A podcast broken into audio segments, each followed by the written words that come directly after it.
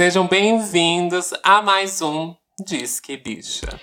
Eu sou o Satã, DJ, produtor musical, compositor, patrão da Duda, bicha belíssima, dona da porra toda, não é, amiga? Não, eu deixo você falar aqui, dou seus cinco, cinco segundos de esperança, porque eu sou Duda Delo Hum. Russo, né, ninguém é meu patrão, tá? Sou uma bicha belíssima, independente, talentosa, modelo, manequim, um rosto, um corpo conhecido, tá? É… E eu deixo aqui já pra vocês, ouvintes do podcast.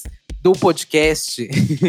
Dos podcasts. do podcast. O português dela é do belíssimo podcast, também. meu amor, que eu tenho mais de um, tá? Ah, E- desculpa, desculpa. Você, você ouvinte, nesse exato minuto, vá no nosso Instagram, arroba Disquebicha, siga a gente, não esqueça de comentar o que você achou desse episódio no final, ou se você quiser logo no começo falar, ai, gente, eu vou esquecer de deixar no final, então eu vou deixar um comentário aqui só pra engajar. Já ajuda. Isso. Você pode compartilhar também esse episódio no seu history. Uhum. Aproveita que você acabou de entrar aí na plataforma, já segue a gente, avalia, favorita, dá esse biscoitinho aí na plataforma, que essa semana nós. Ai, amiga, que lugar a gente tá no top do Spotify? Nós estamos na sétima posição de podcast mais escutado de música. Gente, eu não quero dar essa carteirada, mas estou dando. Eu vou dar essa carteirada, porque a gente passou até o podcast já do G1. Agora só, tamo, só tem o Caetano Veloso na nossa frente. E eu tô aqui pronta, viu, Caetano, pra te deixar pra trás. Tudo, tudo, eu acho tudo. Rumo ao número um, você, Caetano, que se cuide, viu? Me carreguem para o um, viu, bichinhas? É o nosso momento. Antes da gente falar do tema de hoje, né? A gente precisa dar uma introduçãozinha nele, né, amiga? Eu e o Satã já estamos é, com saldo negativo de temas, porque estamos só prometendo, prometendo, mas que ainda bem, gente, que esse podcast a gente começou assim, meio desesperada. Será que vamos ter temas suficientes para fazer esse podcast só sobre música? E cada semana aparece mais e mais tema. A gente, sei lá, faz algum tema do tipo o episódio passado de abertura de desenho. E que foi com uma certeza ele vai delícia. precisar de um parte foi uma delícia. Com certeza vai precisar de uma parte 2, de uma parte Uhum. 3, porque dá pra gente se demais. Então, aquele meu medo inicial de. Ai, gente, será que não vai ter tema? Será que não vai ter assunto? Pra mim já passou total. Eu tenho já muito, muito assunto. Já tô aqui no saldo negativo com vocês, como eu falei. E hoje eu tô aqui pra tirar um pouquinho desse saldo negativo, que a gente vem falando muito tempo sobre cena rap e cena do trap. E hoje temos aqui convidados mega especiais para agregar um pouquinho, mas antes de introduzir aqui nossos convidados, vamos especificar um pouco a cena rap e o trap também. O que é o que, sabe? Um tá dentro do outro ou não, sim. E pra você, gatinha, que não sabe, o rap ele é uma forma de cantar que necessariamente não envolve um acompanhamento harmônico ou linha melódica, mas que a gente pode comparar ele a um discurso com rimas e poesias. Ou seja, ele não é aquela forma básica que a gente sabe sobre canto e música. Ele não necessariamente ele não precisa desse acompanhamento. E mu- muitas das vezes ele não precisa realmente do acompanhamento de uma base ou de um instrumental.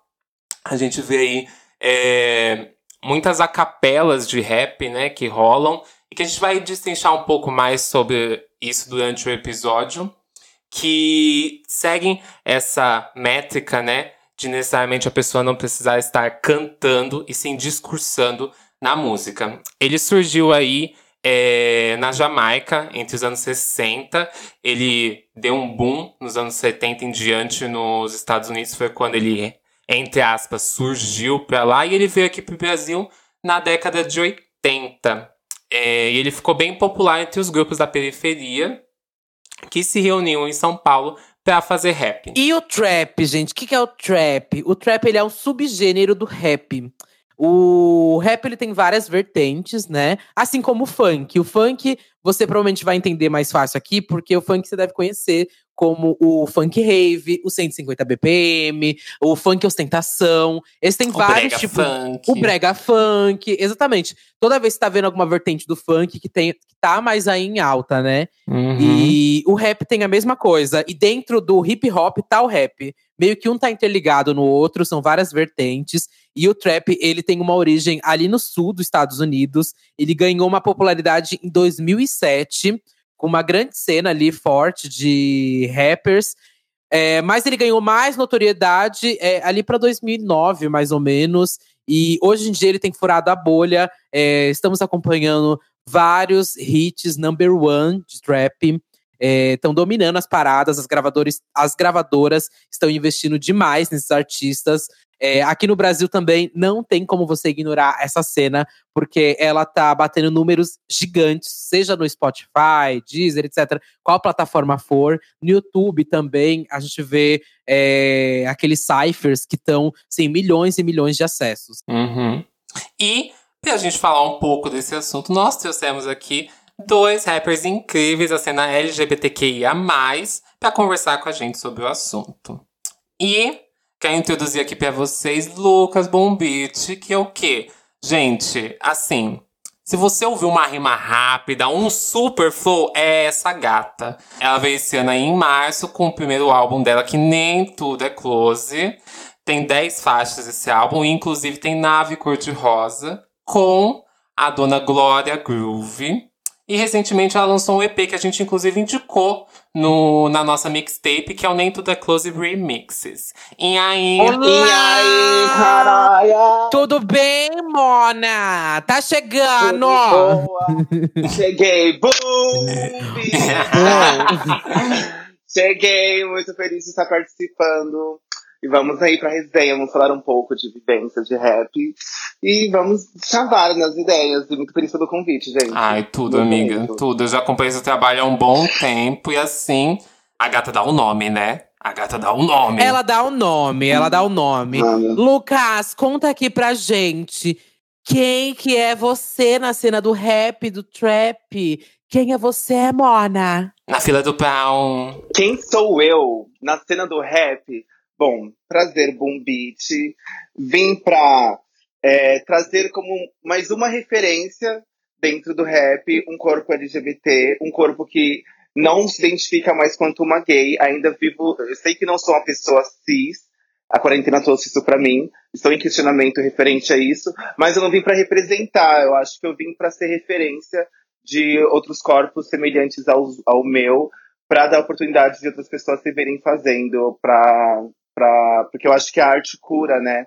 E assim como foi para mim um processo de cura e de autoconhecimento, o rap, eu quero trazer é, essa minha verdade, o que foi para mim o rap dentro da cena. Chique. Para que outras pessoas para que outras pessoas possam também se ver fazendo e se conhecerem através da arte. Eu acho que é sobre isso, assim. Tudo. Tudo.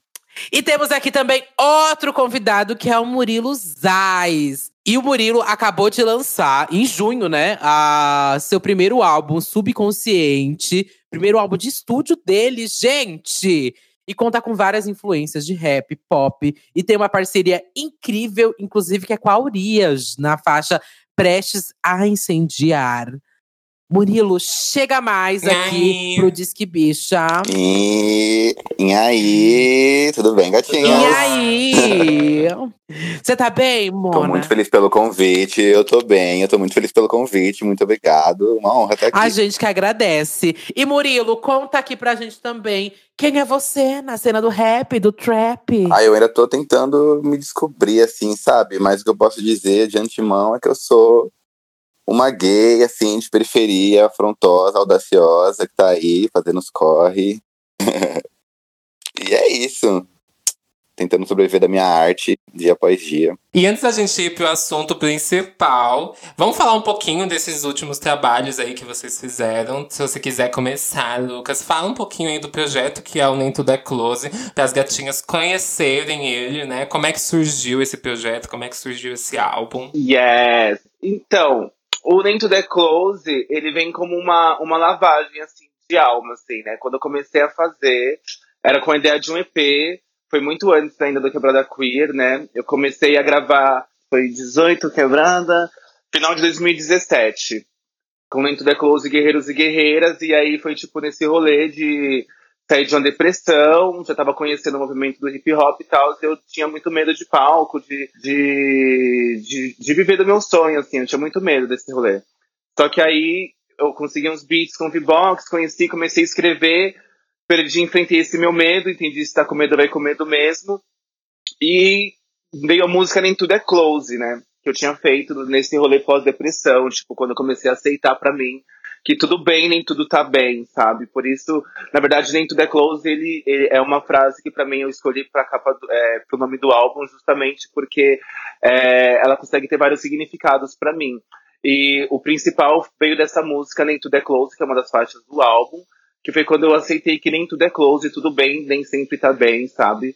E aí, quando eu fiz o álbum, foi pensando nesse rolê do, do quanto é, é, é, a gente pode falar sobre várias coisas, assim, tipo, nem tudo é só close também. Aí entra um outro sentido da frase. Quando eu fiz o álbum e eu coloquei todas essas músicas e coloquei nessa ordem, foi para trazer além do close. Não colocando close num lugar pejorativo, assim, né? Mas sim mostrar que existem outras coisas pra gente falar também. Sim. E aí veio a ideia de fazer esse álbum, fui fazendo ele aos poucos. É, e até lançar, eu já tava, tipo, um ano antes de ser lançado, já estava gravado, já escutei, Ai, escutava ele muito, que é um processo bem longo, assim, até lançar. E aí, tanto que, tipo, eu sinto que ele é muito. É, ele é muito sincero, mas só que ele é muito é, a Bumbit aprendendo o que, é, o que é viver nesse rolê, assim, musicalmente, tecnicamente falando. Hoje eu me vejo com uma outra perspectiva. E o álbum veio com, com essa intenção de mostrar várias vivências além do close, mostrar também para um público que às vezes não é LGBT, que vê a gente no lugar de close, mostrar que gata, dentro é close, tá aqui, ó. Tem luta, tem, a gente pode falar de amor, tem relações, tem várias questões que a gente pode falar dentro da nossa vivência. E para o próprio público LGBT mostrar que nem tudo é close também, que existem outras questões da nossa vivência, uhum. a gente pode prestar mais atenção ali. Então foi com essa intenção que eu fiz esse álbum, assim, tentar trazer o máximo possível dessas 10 faixas, é, de uma forma onde conte uma história de começo ao fim, onde tudo vai se interligando, tanto que tem todo um, um rolê quando você começa a escutar, que você vai sentindo que vai conversando uma com a outra, mas vai tudo meio que mudando de forma meio que sutil. As histórias de cada faixa é, esse lugar, assim, de mostrar para as pessoas que a gente pode falar de várias coisas além, além, do close, sabe? E além da luta, e além de várias outras questões. Então, em Tudo é Close veio para isso e veio para lavar minha alma. Eu falo muito de dores nesse álbum uhum. também, né? Tem questões de empoderamento, de, de, de, de, valor, de, de valorizar a nossa beleza, tem um ar debochado também. Mas eu acho que, para mim, o processo desse álbum, quanto composição, foi um processo de me conhecer ali, de estar aprendendo tecnicamente quanto artista, mas também veio como lavagem de alma, assim. Eu senti que para eu poder falar de coisas mais felizes, antes de ir para pista, antes de ir para esses lugares, que eu acho muito importante também, eu precisava me lavar de coisas que estavam durante anos ali na minha vida, é, me incomodando, que fizeram parte de mim, assim. Aí eu fui meio com a lavagem de alma. E aí com isso, aí com isso veio o, o EP, aí eu fiz o EP Remixes na sequência, justamente é, para trazer essa nova perspectiva sobre o que eu vou fazer a partir de agora, assim, porque eu sinto que o público LGBT ele consome rap de uma maneira diferente, né? É, isso que eu senti na experiência que eu tive nesse pouco tempo de estrada, que as gatas consomem rap de uma outra maneira, né? Então, eu tô tentando agora introduzir meu rap em outros lugares, assim, em outras, em outras frequências, em outras batidas. E aí o, o EP veio como dar um, um tira-gosto, assim, uma extensão do álbum, onde as músicas nem parece que são remixes, assim, foi, uma, foi, um, foi de propósito, queria fazer de uma forma que não parecesse remix. Uhum. E aí, pra dar um, pra, pra, já dar um gosto do que vai vir por aí nos próximos passos. Uhum. Lucas, você falou que no Nem Tudo é Close, você fala muito sobre dores também. Uhum. E doeu fazer esse álbum? Doeu, doeu. Não foi fácil, em vários sentidos. Mas doeu, assim, porque. Ah, eu vasculhei. É, porque eu não sei o que acontece comigo, mas eu tenho muita facilidade de escrever quando eu tô sofrendo, assim. mas, claro, Amiga, mas... quem não? A Del que tá aí pra. Pois é, pra uma carreira. isso. quando eu tô sofrendo. Tipo, Guerreiros e Guerreiras, que foi meu primeiro som que eu escrevi. Na verdade, Guerreiros e Guerreiras foi meu segundo rap que eu fiz na vida, assim, já saiu. E aí eu lembro que foi, tipo, esse rolê de, tipo, eu entender o meio LGBT. Eu lembro que quando eu comecei a querer escrever no rap, eu tinha poucas referências ali. Uma em grande evidência era o Rico da Laçã.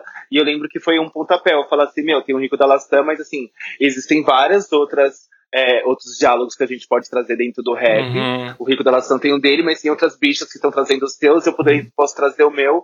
E aí foi um, um processo de, tipo assim, vasculhar minhas dores, guerreiros e guerreiras, e jogar pra fora com raiva, assim, mostrar e me empoderar dessas, de, também de, é, dessas lutas. Dentro The Close veio num, momento, na, quando eu escrevi essa faixa, que eu tinha planejado duas vezes a minha morte, já tinha feito bafo da. Enfim, foi um babadão, assim, foi bem, de, tava bem na fase deprê da minha vida, justamente por não me ver, é, por não conseguir exercer minha arte, por ter medo, né?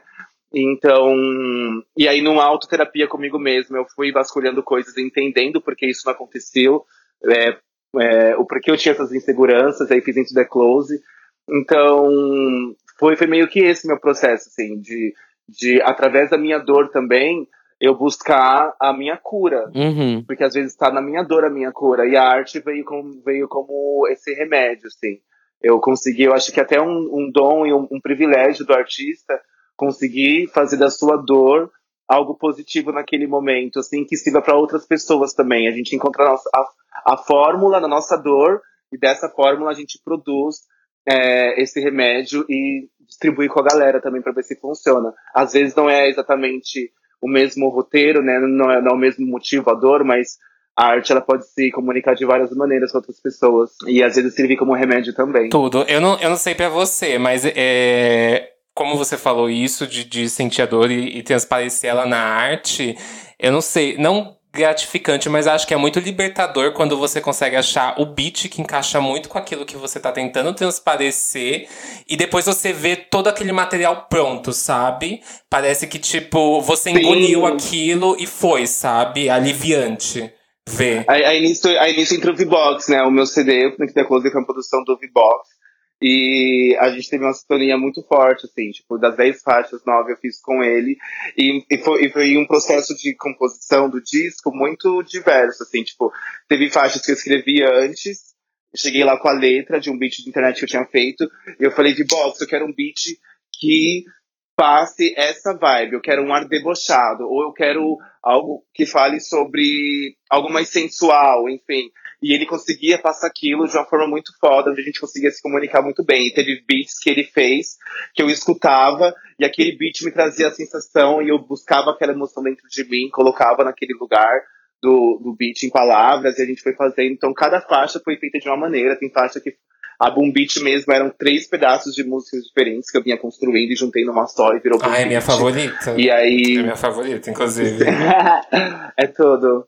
Ah, eu amo também. Eu, eu quis abrir o disco com ela porque eu acho que ela introduz bem o que, o que, o que era eu naquele momento, assim, sabe? E o clipe também é tudo, amiga. Hum, é tudo, Ah, tudo, tudo, tudo, tudo. O clipe é uma estética que eu quis trazer bem rap mesmo. Eu quis trazer uma coisa finesse do estúdio ali, sendo eu existindo, me mostrando, né, quanto, a, quanto o meu corpo, quanto arte no estúdio, mas também trazer esse rolê que eu acho muito legal nos clipes de rap underground que acontece, que é esse lance da rua, né? Tipo, eu, eu saí com, com a câmera na rua, num, num dos, numa das, das, das diárias, assim, falei, meu, vamos sair andando por aí, eu vou existir, você vai filmar. Tipo, aí tinha a escada do metrô, eu falei, meu, vamos pegar a escada, a escada, a escada rolante do metrô, eu vou montar em cima dela, você filma subindo, e foi acontecendo, eu vou, sei lá, vou dançar, vou me jogar na rua e vamos filmando. Ai, aquela cena, aquela cena é tudo, com, as, com a perna aberta assim em cima da, da, da escada do metrô, acho E tudo. foi freestyleira, assim, foi tipo a gente andando e eu sentindo a parada, porque eu sou muito de sentir, eu sou muito da. é, do, do- eu não sou tão freestyle assim nas rimas, mas eu sou freestyle de vivência. Eu não sou de premeditar muitas coisas, eu procuro sentir e fazer. Eu, eu acho que a vida é um freestyle, eu acho que a vida é um improviso. Uhum. Então eu quis trazer isso pro clipe, eu quis trazer isso pro meu clipe também, tipo, nessa essência de vamos pra, com a câmera pra rua, algumas coisas foram roteirizadas, mas outra parte não. Foi tipo, vamos existir, gente. vamos E, miga, acho que muito importante também você ter citado que uma das suas primeiras referências de quem tava fazendo era o Rico, né? O Rico da Laçã. Sim. Era, foi, acho que talvez, a primeira pessoa que eu também escutei algo que eu ouvi falar, que eu li numa, numa matéria, é, num título assim, rap e gay, sabe? Junto. Sim, Foi foi. Talvez a primeira pessoa e que me deu um Meu baque, mudou tudo na minha cabeça, sabe? Sim, meu também mudou. Vir- Virou assim. uh, E todo esse seu discurso também sobre dores, é, eu escuto muito do Rico, sabe? Como está muito relacionado também. E acho que é impossível falar sobre toda essa cena do rap sem aqui citar e colocar aqui, registrar o quanto o Rico é importante para essa cena, né? Pra caralho, assim, tipo, o Rico foi. É, porque assim, um pouco antes do Rico, eu já vinha consumindo rap. É, eu vinha consumindo muito Rael, inclusive. O Rael, Emicida, mas muito Rael. Mas é, mas é muito louco, porque assim, quando eu tava escutando o Rael, foi quando eu comecei a tocar violão até. E aí comecei a fazer umas músicas, mas não tinha um, um, estilo ali definido. Era meio pop, meio groove, meio. Uma hora eu fazia um reggae, outra hora eu fazia. Não tinha, né? E, e, eu não, e, e mesmo ouvindo muito os discos do Pentágono e, e, do Rael, eu não me via fazendo rap, né? Mesmo já tendo uma puta amizade com a Bivolt, que, a, com a Bivolt, que foi quem me introduziu essa cena do rap, foi a Bivolt. É, mesmo já indo nas batalhas, eu não me via fazendo. Uhum. Muito louco, assim. E, eu, eu, eu, não lembro exatamente por que eu não pensava sobre isso na época, mas tinha esse lance de me ver quanto uma gay na época e, tipo, falar assim, não, tipo, eu coloquei essa barreira né, né, dentro de mim, assim, é, pelo espaço bem homofóbico que ali já é, naturalmente existia. Nem precisavam falar que era homofóbico, só que você chegar e ver uma bicha ali, você já entende que tem um babado. Sim. Quando o Rico apareceu, eu lembro que foi um plá, um estalo, tipo assim, eu posso fazer.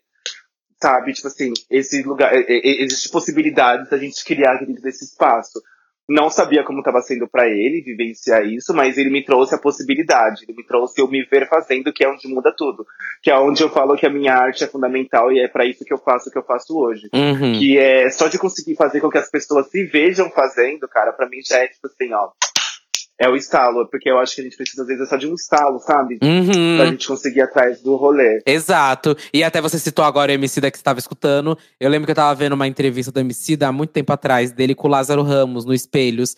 E aí o Emicida fala que é, é ele tava vendo a cena rap em ascensão, ele estava em ascensão, mas ele começou a perceber que não tinha também bichas ali. Tipo, é, é bizarro você ver uhum. o, o, rap, a, aquela época que o Criolo e Emicida, enfim, estavam estourando. É, e não tinha nenhuma bicha ali. E aí apareceu o Rico. E o Rico também mudou a cabeça do Emicida, sabe? Foi tipo mudou tudo ali a cabeça do Emicida. O Emicida foi se questionando por que nunca teve, e se teve, porque eu nunca vi. Sim. E aonde estão, né, essas bichas cantando rap. Sim. Porque tem tanta bicha na periferia, né, e provavelmente consumindo rap, consumindo meu som.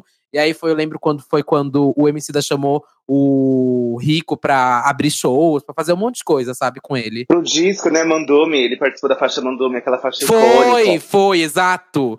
Mas vamos passar aqui agora pro Murilo. Murilo, Vem aqui agora com a, pra gente conversar um pouquinho com a gente. Porque eu vi o seu clipe de subconsciente, vi essa semana Ai, e eu fiquei eu passada. Nossa, que clipe bafo. Vi o álbum também. Muito um obrigado. Bafo, um bafo, um bafo. Conta mais um pouco sobre como que foi a construção desse álbum, como, como que surgiu Suas referências ele. pro álbum. Perfeito. É, o subconsciente ele veio num momento mais maduro assim da minha vida, né? Eu já tinha o, o meu EP, meu primeiro EP no recinto, já tinha passado com o Quebrada uhum. Queer também, eu tinha o EP terceiro e, e, toda a experiência que o Quebrada Queer tinha me proposto e tudo mais. Então o subconsciente ele veio de um numa, num momento bem mais maduro assim da minha vida e tudo mais, mas ele ainda assim tive um, um bloqueio para tirar do papel, mas quando veio veio de uma forma instantânea assim. Eu comecei a produzir, a escrever, aliás, é, no comecinho de 2019 já tinha começado a escrever as primeiras faixas e foi só no final que eu comecei a gravar. Mas eu ainda não tinha tudo pronto ainda, enfim, o, o subconsciente ele ele explora, é, ele traz muitos resgates da, da, das minhas referências, da minha infância, de momentos, de lembranças. Eu tenho muito do, do, do, que eu consumia, do que eu gostava, do que eu me entretia naquela época. O álbum tem muita referência da música black dos anos 2000, é, aqueles DVDs de Black Charm que eu amava, comprava na Feira Horrores. Ah, o Black Total, o Black Total é Adoro. é tudo. Black Total 2003. Tinha, tinha, isso, nossa. Tinha ali aqueles 50 clipes que eu assistia todos, um atrás do outro, todos os dias. então o subconsciente ele tem muito dessas referências da música black, da minha infância, é, em tudo, gente, em estética, em, em, identidade. E eu quis falar sobre justamente sobre esse momento da minha vida onde eu me encontro num momento mais maduro, então eu quis trazer essa, essa questão, essa maturidade, tanto artística como personalidade, quanto pessoal também. É, eu falo sobre meus medos, eu falo sobre, ainda falo sobre a minha vivência, mas não de uma forma é, como no, no, no recinto, que eu tratei mais como reforçando que eu poderia estar ali. No subconsciente já tenho toda essa confiança já, já quero explanar toda essa confiança, é, quero projetar também, né? Eu projeto muito o que eu ainda não tenho, o que eu quero ainda conquistar. Então, tem muito disso, sobre dialogar com, com os meus medos. Falo também muito da, da, da minha vivência é, da, dentro da minha quebrada, de, na minha rua mesmo, os meus lugares de lazer, sobre romance, sobre paquera, sobre flerte. Eu quis trazer tudo isso que é tão atual para mim, sabe? E eu, eu sabia que poderia é, encaixar bem com o álbum nesse, nesse momento, sabe? E é, é, subconsciente porque eu tive que resgatar tudo isso. Como eu disse, é um resgate de memórias de e tudo isso veio de uma forma bem natural, assim, sabe? Eu, eu consegui fazer com que todos os processos do álbum fossem naturais, de uma forma que eu não me impressionasse porque eu tava nessa pressão de, será, o que, que eu vou fazer depois do Quebrada Queer, sabe? O que, que eu vou fazer depois de um EP que, que foi bem aceito, que teve, que teve um público que, que, que gostou, que, agradou, enfim. E aí eu tive, eu tinha isso em mente, de não me pressionar a fazer nada, deixar que viesse as coisas, e elas foram vindo, entendeu? Naturalmente. E aí e aí é isso, eu quis trazer essa, essa, essa perspectiva de você enfrentar os seus medos, enfrentar os, os, monstros do seu dia a dia, que muitas das vezes eles podem ser internos, sabe? Muito é, é do mundo externo, muito é do que você encontra, mas muito também vem de você mesmo, dos seus medos, de coisas internas, que você mesmo se sabota, você mesmo se boicota em muitas coisas. Então eu quis trazer esse diálogo, essa conversa mais íntima. Tentei fazer com que soasse de uma forma mais é, comercial, digamos, é o meu trampo assim mais pop. E eu nem imaginava que eu conseguiria fazer algo tão. Uhum. uma linguagem tão pop, porque eu acho bem uma linguagem bem pop, assim, e isso veio também é, naturalmente. Eu nem imaginava que poderia ter essa linguagem, mas é, já era, já era assim, já era pensado que pudesse ser alguma coisa mais comercial, para que eu pudesse ter essa facilidade de entrar em outras bolhas, que outras pessoas conseguissem consumir, mas ainda assim, por ser tão, por ser um trampo tão íntimo, ele acabou sendo mais profundo também, na mesma carga, sabe? Entendi. E, amigo, deixa eu te perguntar, você lançou, tipo, esse tempo logo de, no meio, no meio mesmo da pandemia, né? Sim. É, e é muito foda como artista independente. Primeiro, é, executar tudo isso meio que sozinho, né? Você ter que correr atrás de. Você fazer suas composições, você fazer a produção, você correr atrás de pessoas para produzir, você correr atrás de pessoas para fazer clipe e tudo mais. E como é que foi integrar, tipo, isso no meio de uma pandemia e ainda depois um tempo um pouco de tempo depois ainda produzir um clipe e ainda entregar durante é, esse momento que a gente está vivendo. É, o álbum ele já está sendo idealizado, desde, como eu disse, desde o começo do ano passado, então já tinha tudo, uhum. eu, eu, consegui é, cumprir todos os meus, os meus planejamentos, sabe? Foi bem pontual, direitinho. Quando estourou a pandemia, foi todo mundo pegou de surpresa, né? Foi pego de surpresa. Mas eu já tinha, mas eu já tinha tudo pronto. Eu já tinha as músicas todas gravadas, já tinha as fotos de divulgação todas feitas. É, as músicas estavam no, no, processo de mixagem e masterização. E eu ia entrar com tudo no clipe. Porque a, a minha ideia, no caso, era lançar tudo junto. Primeiro clipe, porque o primeiro clipe, é a, primeiro single do, do, álbum, que é o que dá o nome ao álbum, ele tem tudo a ver a, a primeira estética, sabe? A primeira identidade e tudo mais. Então seria incrível se eu pudesse, se eu tivesse tido a oportunidade de ter lançado junto, porque eu acho que iria ligar muito, Sim. muito melhor, sabe, todo o material. Por conta da pandemia eu não consegui concluir o clipe, mas e aí eu fiquei nesse questionamento, pô, será que eu lanço nesse período? Ainda estava tudo muito duvidoso ainda de como seria o cenário, né? As pessoas estavam ainda meio abaladas. E aí eu fiquei naquela, será que eu lanço? Como é que vai ser? Só que você sabe, né? Quando você faz um trampo é muito difícil conseguir ficar segurando, né? E como a gente não tinha, tipo, dimensão Sim. quando ia acabar, quando a gente ia ter a possibilidade de, enfim, voltar para os palcos, até hoje a gente não tem direito, né?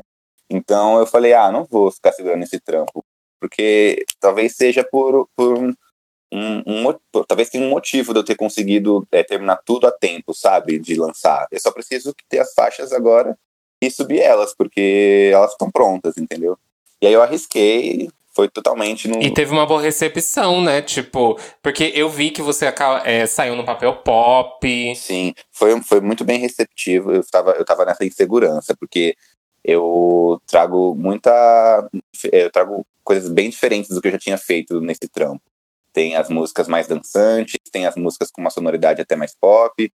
E aí eu tava super. Eu, eu canto mais, tem coisas mais melódicas. Então eu tava super, uhum. super, super inseguro com a público, o que as pessoas iam achar. Tem a questão da militância também, que não é tão focada nesse trampo como é focada no, no, no recinto e no ser do Quebrada Queer. Eu, já, eu quis mesmo pra tentar trazer é, esse diálogo de uma forma diferente. Ainda assim, eu sinto que tem muito, né, de militância ali nas entrelinhas, mas não é o propósito. Então eu tava com essa, com essa insegurança, assim. Juntou tudo isso, né? Eu fiquei super, super inseguro, ansiedade antes do projeto sair. Mas tudo, tudo deu certo, as pessoas aceitaram bem, assim. A música que eu, que eu achei que seria mais diferente, difícil das pessoas aceitarem, porque é, é a que mais é, se deu bem nas plataformas digitais, então superou as minhas expectativas. Uhum. E, gente, agora vamos falar um pouco com vocês dois. Porque, bom, muita gente aqui já deve saber, deve, tá, já deve estar tá nesse minuto do episódio e já deve lembrar é, que os dois aqui, Murilo e o Lucas fazem parte do Quebrada Sim. Queer, gente. E vamos falar um pouco sobre o Quebrada Queer, então. Vamos puxar esse tópico Quebrada Queer, que eu acho que é muito importante. Foi algo que eu lembro que quando chegou para mim, o link apareceu assim, tava pipocando no Facebook, todo Foi mundo assim, compartilhando. Sim. E eu fui assim clicar, falei, gente, como assim? O que tá acontecendo? O que rolou? O que rolou? O que rolou? O que rolou? O que rolou? Aí eu fui clicar, e aí eu fiquei assim, tipo, o, do começo ao fim, de boca aberta. O que que tá acontecendo? Hum. O que rolou? O que que tá acontecendo aqui, gente? foi, Meu Deus, foi assim calma. Tudo, né? Nossa, foi. Foi, amiga, foi assim, algo que ninguém tava esperando, foi uma bomba, assim. Eu, quando eu terminei, eu voltei pra assistir de novo e foi um looping, assim, deu assistindo várias e várias vezes porque foi um baque para mim, sabe? É um baque, né? Você vê ah, várias bichas fazendo rap. Uhum. E eu lembro quando eu vi postado, era tipo numa página de rap, assim, e tava cheio de comentário Sim, de hétero, que tava. Isso, e aí tava, tipo, cheio de comentário de hétero, assim, passado também. E que Gongando elas tiveram que. De... Gongando, mas elas tiveram que deitar, querida. Elas tiveram ah, que deitar sim, pro né? flow das gatas e elas não tinham o que. Elas não tinham o que reclamar. O máximo que elas podiam falar que era o quê? Ah, e um monte de bichona. Mas falar mal não tinha nada é, falar mal da música. Era o único argumento mesmo. até hoje eu não tenho. Até hoje eu não tenho tanta dimensão assim do que é o que foi o Quebrada Queer, sabia? Até hoje eu deito minha cabeça no travesseiro e fico pensando nisso. Eu nem sei se eu vivi direito esse momento de tão é, anestesiado que eu tava com tudo aquilo acontecendo e com uhum. quase tudo que aconteceu durante o Quebrada Queer. Às vezes até converso com os meninos que, mano, a gente viveu isso, a gente fez uma, uma virada cultural com quantas mil pessoas tinham ali, cara? Você é louco. A gente, 15 mil. Você é doido. Tem coisas que às vezes a gente nem, nem, nem lembra de ter vivenciado de tão é, anestesiante. E o mais louco. E tipo assim, eu acho que essa dimensão a gente não tem justamente porque o Quebrada Queer ainda é algo que reverbera até hoje. Assim, tem gente que ainda tá chegando no Quebrada Queer, Sim, né? Acho que é, é total. Tipo, uhum. chega em lugares. É, tem, chega em lugares que a gente não imagina, chega pessoas que a gente, a gente, que a gente admira o trabalho e que quando a gente vai conversar com elas, é, como fã, a pessoa, meu, mas eu conheço trampo, que pra dar queer é foda, não sei o que. Aí eu fico tipo, caralho. É, é, então, estamos então, então uma dimensão que a gente nem imagina, assim, tipo, e que ela continua acontecendo, continua reverberando. É, eu tenho muito orgulho, Quebrada Queer, pra mim, quando eu paro pra pensar em Quebrada Queer, me dá até, tipo, um sorriso no rosto, assim, porque, nossa, foi realmente um. A gente fez um marco na história do rap, no, no próprio movimento LGBT, quanto a gente mesmo quanto coletivo, mas lido quanto um grupo, né, como um primeiro grupo de rappers gays do mundo, né? Até agora não existe um outro que a gente possa falar para poder falar que não é o primeiro, então é, é um marco. E quanto isso representou, e para muitas pessoas que não tinham chegado, por exemplo, o Rico da Laçã, quanto outras bandas que estavam no rap, que nem todo mundo do Quebrada já tinham corre antes de mim. Eu sou a única que, tipo, chegou no Quebrada Queer, e meu primeiro trampo foi o Quebrada Queer, né? Mas, uhum. tipo, não tinha chegado. E o Quebrada Queer, eu acho que o, o fora do Quebrada Queer justamente é o poder da imagem que o Quebrada Queer tem quanto união. Porque a gente vive num, num meio, num mundo muito desunido, principalmente é, é, no universo das mulheres e no LGBT entre as gays, né? É, eu acho que onde tem, é, onde a gente introduz o universo feminino, existe uma questão de rivalidade, de competição. Então, quando a gente passa essa imagem quase que utópica de união, isso acaba chamando a atenção das pessoas de alguma forma. Exato. É, então, eu acho que também foi, foi um boom do pro Quebrada foi ter todas essas gatas juntas, assim. Então, cada uma com o seu jeito, tudo se encaixando, cada uma com sua identidade, tudo junto acontecendo. Então, é, a imagem que a Quebrada Queer passa, até sem falar nada, é muito forte, né? E, e, é muito é muito louco como é, é, ainda não passa na minha cabeça, de certa forma, como, sei lá, uma música de seis minutos de rap viralizou. Sim. É muito louco, tipo Um no- assim. Um no Sim. Spotify, um no Spotify por Sim. dia. Eu nem acreditei. Por dias. A gente tem Ai, quase gente. 4 milhões de views no, no, no clipe, sabe? Uhum. Sim, em primeiro lugar, né? É verdade, a gente ficou em primeiro lugar das virais. Tipo assim, a gente lançou o som na segunda, na terça-feira tava em primeiro lugar das virais durante quase O semana. debut, gata. Foi o debut. Uhum. E serviu Foi. como uma grande vitrine também, assim, pra vocês, né? Porque eu, quando eu conheci o Quebrada Cura, eu lembro que eu fiquei, tipo, assim, apaixonado demais. E aí eu lembro quando eu vi que ia ter um show, e eu fiquei assim, gente, eu preciso no show. E aí eu fui no show do CS, conheci vocês pessoalmente. E eu faço a linha sempre, gente. Eu, quando eu gosto de um, de um tipo de som, eu faço a linha Tiete. Eu fui lá, fiquei na fila, falei, vou tirar foto com eles. Fui tirar foto com todos os meninos lá. Eu faço toda essa linha Tiete. E eu não conhecia tanto também do trabalho de vocês, é, meio que solo. Aí, a partir do Quebrada, que eu fui conhecer trabalho da Harley, trabalho do Cello, trabalho da Lucas, trabalho de todo mundo, fui vendo pra a- até ali entender no show. Porque eu sabia que ter a música do Quebrada no show, mas como ainda não tinha álbum, nem nada, nem EP, nem nada, é, só ia ter aquela música e ia ter outras músicas de vocês, cada um solo. Então eu falei, ah, eu vou no show, mas eu tenho que conhecer, no mínimo, assim, o trabalho deles. Aí foi ali que eu, tipo, me obriguei é, a pesquisar e saber, até porque meio que eu não conhecia, né? O Quebrada que me apresentou o trabalho de vocês. E a gente, a gente foi pego de surpresa também, né, pra fazer os shows. É justamente isso. Quando a gente fez o Quebrada, a gente nem imaginava que, tipo, na primeira semana já ia ter show pra fazer, sabe? A gente não tinha nem DJ, a gente tava completamente. Foi completamente pego de surpresa, mas foi muito, muito gratificante montar tudo isso com os meninos. É, a, a entrada da PUC foi tudo muito. Foi tudo muito dando certo, sabe? Foi surreal. Quanto Quebrada Queer funcionou naquele momento, deu certo de, de primeira, assim, sabe? Sim, foi surreal. Tipo, a gente lembra que a gente já vinha ensaiando, né? Que a gente já tinha uma ideia de, tipo assim, ó, quando a gente lançar, a gente vai vender um show que a gente vai cantar a Cypher e vamos cantar nossas músicas, apresentar o coletivo pra galera. Que o Quebrada Queer veio como uma Cypher primeiro, que, tipo assim, veio dessa ideia, né? O Murilo que me convidou, eu lembro, mas já vinha dessa ideia de que já existiam Cyphers, Uhum. muitas Cyphers bombando no Brasil, era um bafo que estava acontecendo muito na internet. Pra quem não conhece Cypher, é tipo ali um som onde é, junta vários MCs distintos em cima da mesma batida é, e, e falando sobre determinado tema e cada um dá sua visão sobre ali no seu Sim. tempo. E não tinha das gays, não tinha das gatas. E aí eu lembro que, tipo assim, quando a gente fez e a gente sentiu o bafo, que, eu, que a gente gravou, se juntou, e eu fui pro estúdio, quando eu voltei pra casa eu ouvi a Cypher gravada, Choque. é, eu chorei, eu chorei muito, assim, eu chorei muito. E eu lembro que eu chorei pela sensação de falar assim, eu nunca ouvi isso. E eu queria ter ouvido isso quando eu era nova, tipo assim, eu tinha muito essa sensação de, porra, isso é foda e eu queria poder ter sentido isso antes. Então foi o meu único momento que eu me senti fã, público, foi quando eu voltei pra casa e coloquei no meu fone e comecei a escutar e eu fiquei, comecei a chorar, porque foi como se eu não fizesse parte ali naquele momento, estivesse recebendo o que era o Quebrada Queer. Foi o único momento que foi o único momento, inclusive, que eu consegui ter essa perspectiva. E, e eu lembro que foi meio que isso. Quando a gente, foi, a gente já, já tinha a Cypher gravada, a gente falou, meu, vamos começar a ensaiar é, um showzinho pra gente conseguir vender show, pra mostrar nosso trabalho individual, com a Cypher ali tocando no final e tal. né? Uhum. Só que aí deu tão certo, deu tão certo, tipo, quando, a gente- quando saiu a Cypher, veio o primeiro lugar do Spotify, um monte de gente seguindo a gente, querendo conhecer, em menos de uma semana o show no Arouche.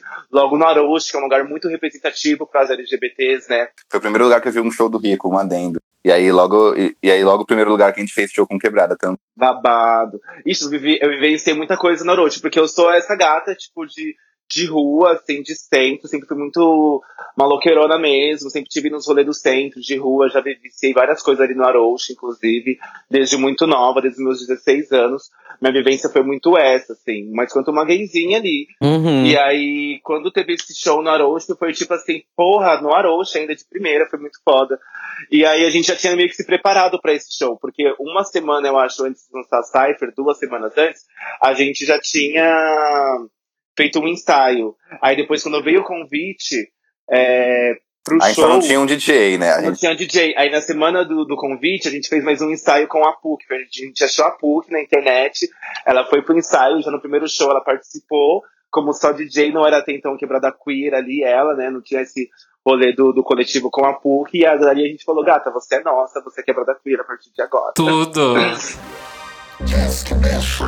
É bafo que, assim, as pessoas nunca viram essas possibilidades, né? Elas não enxergavam outras pessoas similares ali fazendo esse conteúdo. E com vocês subindo em palco, elas conseguem ver essas possibilidades e fabricar outros sons, né? Exato. E eu imagino que, tipo, o começo de vocês tenha sido muito diferente dentro do rap. Uhum. É, do que é, por exemplo, hoje alguém que consegue ver essas possibilidades, enxergar esses Ah, outros total. artistas. E como é que foi? Tipo, como vocês começaram na cena, começando assim, produzir rap? eu, eu frequentava bastante batalhas. Os primos, eu tenho dois primos que são MCs. E eles faziam freestyle e participavam de batalhas. E eu nunca ia, né? Porque eu ficava meio naquelas. Ah, eu, eu, era, não, eu não era assumido ainda nessa época, nem eu sabia direito das coisas, das questões. Mas eu já ficava naquela de que. Mas, enfim, sempre fui a bichinha, a o viadinho do rolê, né? Uhum. Então eu já ficava naquelas de que, ai, não vou Não dá nem pra abrir a boca, porque- né? Tem que ficar calada e só assistindo. É.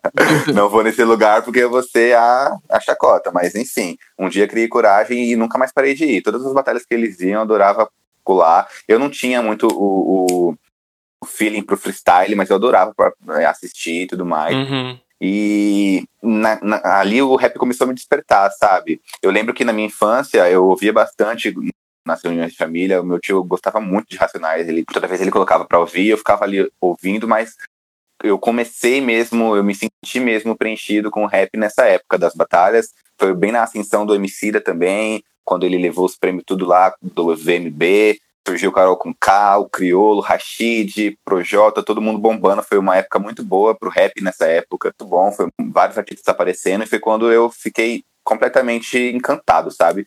E desde, desde ali eu já tava com essa ideia de que, ah, eu preciso. Eu, eu sei fazer também, mas não falava isso nem pros próprios primos Uhum. né, estavam ali comigo. Foi, eu acho que para todo mundo, a partir do Rico da Laçã, para todos nós, a partir do Rico da Laçã, que né, ab- abriu a caixa de Pandora, assim. E aí eu fui completamente por instinto. é, tinha uma, uma mana no meu Facebook que fazia de rap, Jessie Boo, e ela, não sei se vocês conhecem, ela é bem underground. E aí nessa época ela tinha lançado um single e eu fui comecei a trocar ideia com ela, com e tal, e tudo mais. E ela me apresentou o base, base Uhum. e aí eu fui completamente por instinto no base, com o cu na mão, né? Até então, na minha a primeira track que eu tinha gravado, eu não, eu não era assumido ainda, já tinha toda a noção, já tinha um namorado, mas eu não tinha falado sobre isso com as pessoas, muito menos pensava em falar sobre isso na minha música. E aí, depois que eu gravei essa música, as pessoas gostaram e ficaram, tipo, "Nossa, ele sabe fazer, pegou todo mundo de surpresa, porque até então ninguém imaginava, eu não contei pra ninguém e tal eu comecei a pensar como que eu vou fazer mais músicas se eu não for falar, sabe, sobre mim mesmo, sobre quem eu sou, sobre a minha realidade. E aí, a partir desse momento, eu tive essa percepção de que, ah, foda-se, me abri com a minha família. Foi um momento que eu, que eu consegui conversar com a minha família sobre, tive aceitação da- das, dessas pessoas, respeito das pessoas. E aí, eu comecei a ir focado nisso, pedi demissão do meu emprego. Peguei o Jim, fiz um Chocada. Peguei o Jim fez meu EP. Eu lembro que na época era a Ascensão da Glória né? e a Glória tinha acabado de lançar Dona, tinha lançado Império. E eu falei, cara, essa mana é pesada. Vou mandar mensagem pra ela. que Quero feat. Quero feat, a louca. Aí fui mandei mensagem pra Glória, a gente trocou ideia e foi super, super da hora, assim, conversar com ela. A gente gravou Ligo Mike, o Guilherme participou. Nessa, nesse meio tempo, o Guigu também já gravado o, o EP dele, ele veio, ele veio gravar antes. Foi quando eu conheci ele, a gente fazia shows juntos. Quando eu conheci o Boom Beat também, porque eu participava dos shows do, do, do Guigo e diversas vezes na, na noite ali, na, na cena underground, eu via o Lucas, o Mike e tudo mais. enfim. E aí, aí, tá, gravei meu, meu EP, gravei o single com a Glória, gravei o single com a Glória com o Guigo, e foi, eu acho que me apresentou a princípio de primeira mão para um público maior, né? PCP. E eu fiquei completamente, sei lá, nem sei o que dizer nessa época. Eu tava conhecendo tudo, tinha bem pouca experiência, sabe? Mas ainda assim, as oportunidades não vieram, não foi com tanta facilidade. Assim. É, por mais que Ligo Mike começou aí bem na, na, no YouTube, principalmente, já tinha tipo, passado 100 mil views numa época 100 mil views era bem difícil, assim, sabe? Tá? Sim. E sim. ainda até hoje, até hoje ainda é super, mas, mas o No Recinto, o meu EP no Recinto, ele me serviu muito para esse primeiro impacto, sabe? Público com maior, com as redes sociais, que começaram a crescer também. E o primeiro trabalho, ele é muito tipo o que você vai sentir do que você vai fazer em diante, né? Ele é muito tipo, você Sim, joga, você, você faz. Ele é o...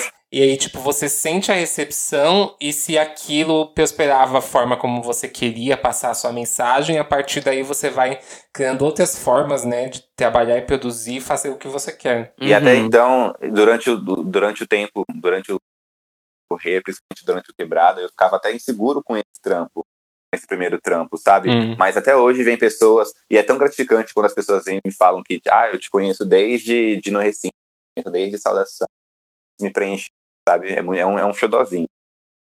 O meu, é a minha, minha carta de entrada. Nossa, e pra mim é um dos melhores versos da Glória, viu? Ai. Aquele feat é louco. Do... Nossa, é louco. eu amo, amo, Quando ela me mandou esse verso, Demais. quando ela me mandou esse verso no WhatsApp, que eu dei mortais pra trás, né? Que eu a gata icônica aquele, aquele debut dela, me mandando um verso daquele. Eu falei, nossa, eu tô muito enjoada. Comecei muito enjoada.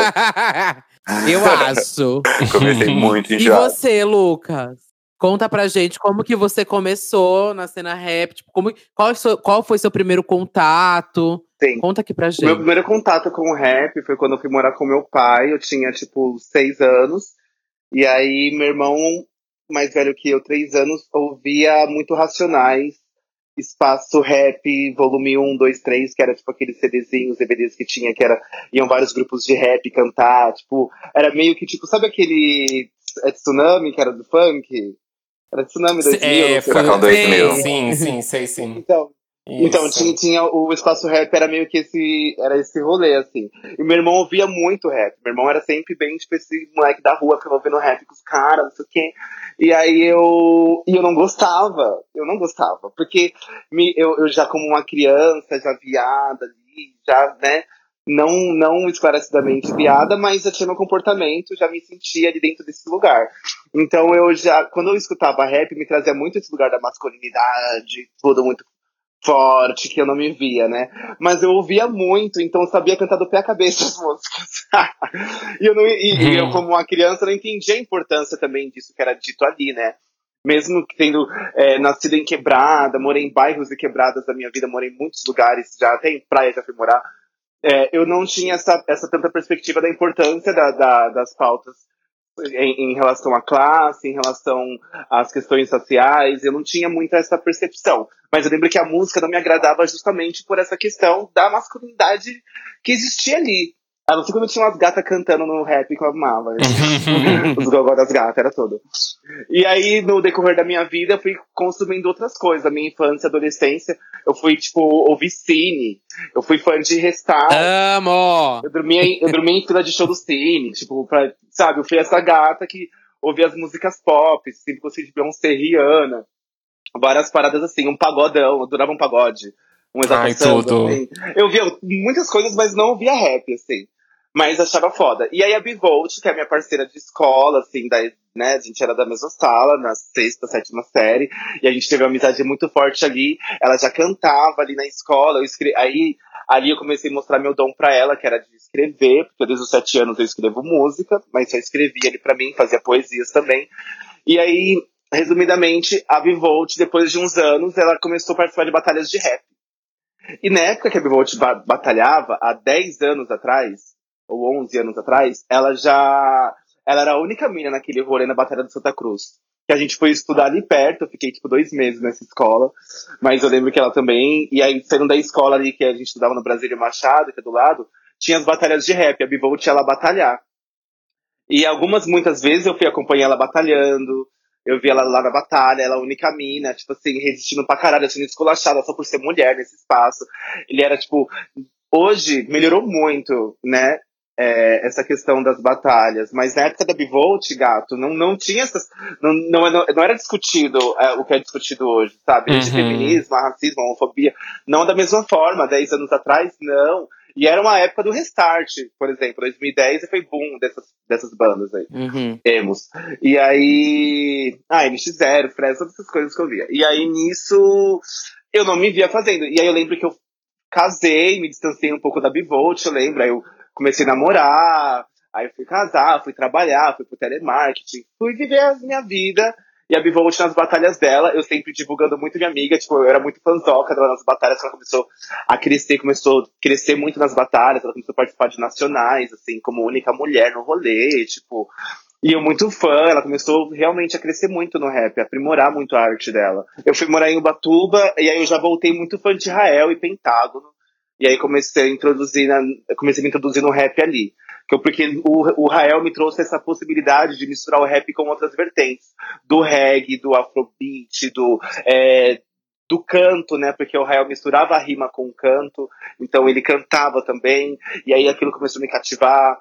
Eu, comecei, eu era muito fã de jazz, sempre fui muito fã de, de vocais, eu era muito fã da Jessie J, tipo assim, até hoje ela é minha, Ai, eu minha diva. amo, eu amo. Ela, ela é minha number one, assim, eu amo muito a Jessie. E aí ela. E aí o Rael me trouxe esse lugar do tipo, um timbre foda, diferenciado, com canto e com rima junto. E aí ele me introduziu mais ao rap. Foi quando.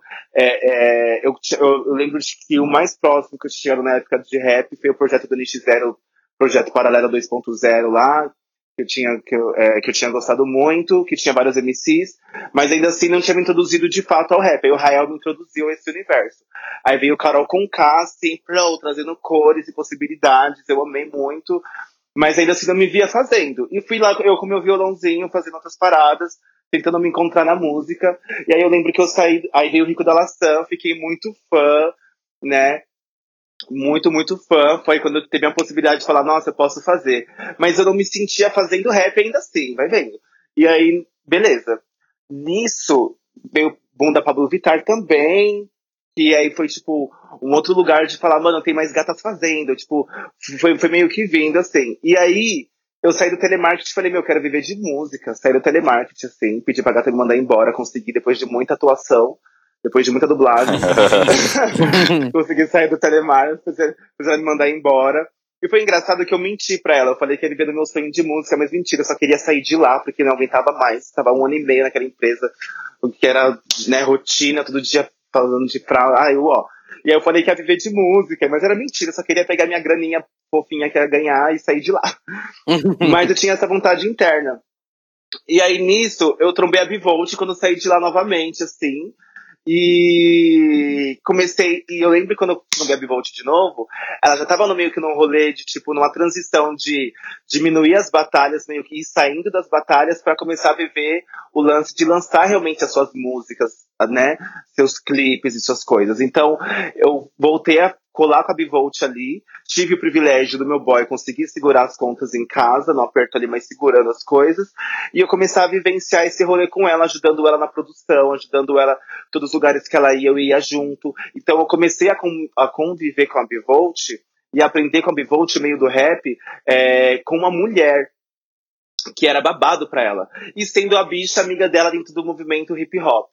E aí, quando eu comecei a conhecer o movimento hip hop, não mais o rap, porque antes eu tinha muita perspectiva de rap e não do movimento hip hop, né? E aí foi quando eu comecei a entender que o rap era um dos gêneros do movimento hip hop, e tem o grafite, Uhum. tem, enfim, tem, tem, tem, tem as outras vertentes. E aí nisso eu comecei a, a, a estudar mais e conhecer mais a experiência e ver as dificuldades que era pra mim estar naquele espaço, mesmo com o Rico da Lastan já em ascensão ali acontecendo, eu sentia muita dificuldade na minha convivência nesse meio hétero, porque eu acho que diferente um pouco dos meninos do Quebrada, eu comecei no rap é, vivenciando o movimento hip hop heteronormativo. Com muitos homens ali e poucas mulheres. E sendo, tipo, a única bicha nos rolês Always, assim, tipo, sempre.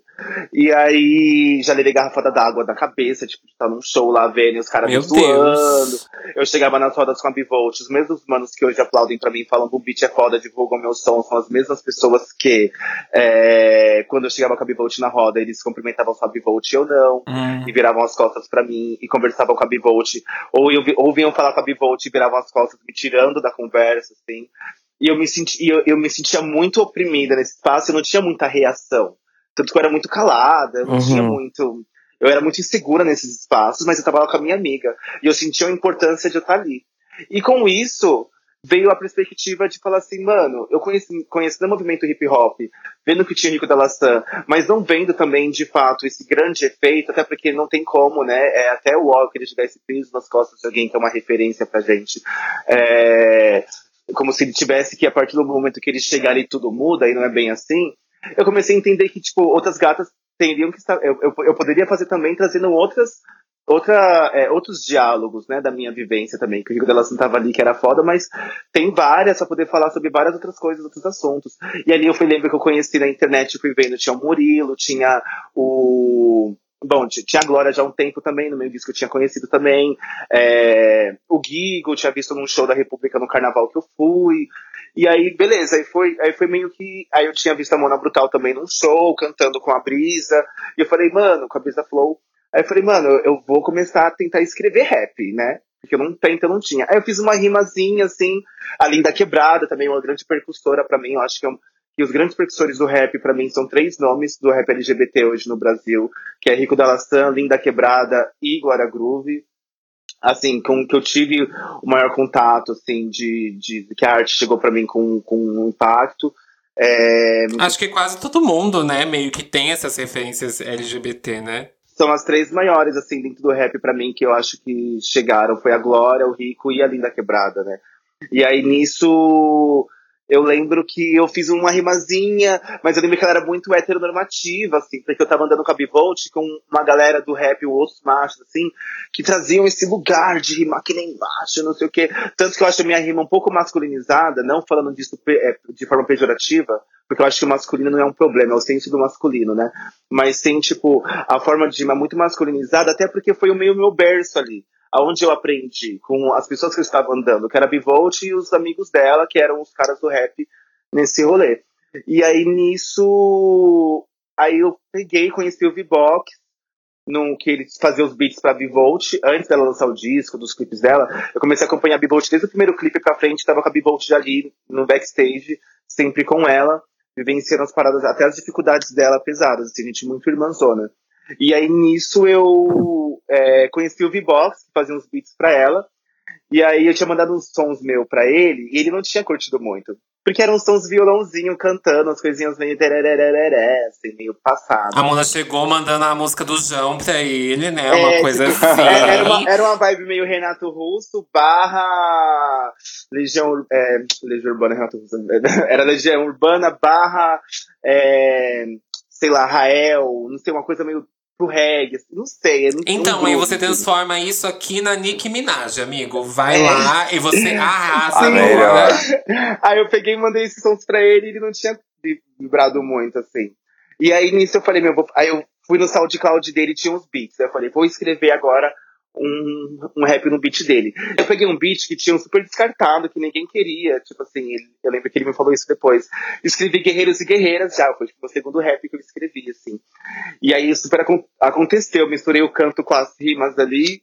E saíram as verdades, eu fiquei muito arrepiada com o que eu fiz, mandei, ele curtiu muito. Aí na sequência eu peguei mais outros dois beats com ele, Uhum. e aí as coisas foram acontecendo, assim. Aí eu comecei a acompanhar a Bivolt nas batalhas, é, nos shows dela, e ela começou a me chamar pra poder fazer as dobras dela, fazer back vocal, Hum. forçadamente, porque a primeira vez que eu cantei na minha vida foi na Batalha da Dominação, ali na São Bento, e eu tinha muito medo de palco, de público, mesmo, é, mesmo já tendo feito esses sons ali na escondida, mandando pro V-Box, querendo gravar. Ela me puxou uma dia na roda, assim, falou, você vai cantar agora. Eu falei, não, não, ela, você vai. Ela me puxou assim, ela me jogou. E a roda inteira me olhando na batalha, e tipo, ela vai, canta. Ela pegou na minha mão, eu nervosa, enquanto eu cantava, ela segurava é, ela segurava a minha mão, eu cantando ali na batalha, e as pessoas, e eu cantando Guerreiros e Guerreiras, assim, para as pessoas super nervosa.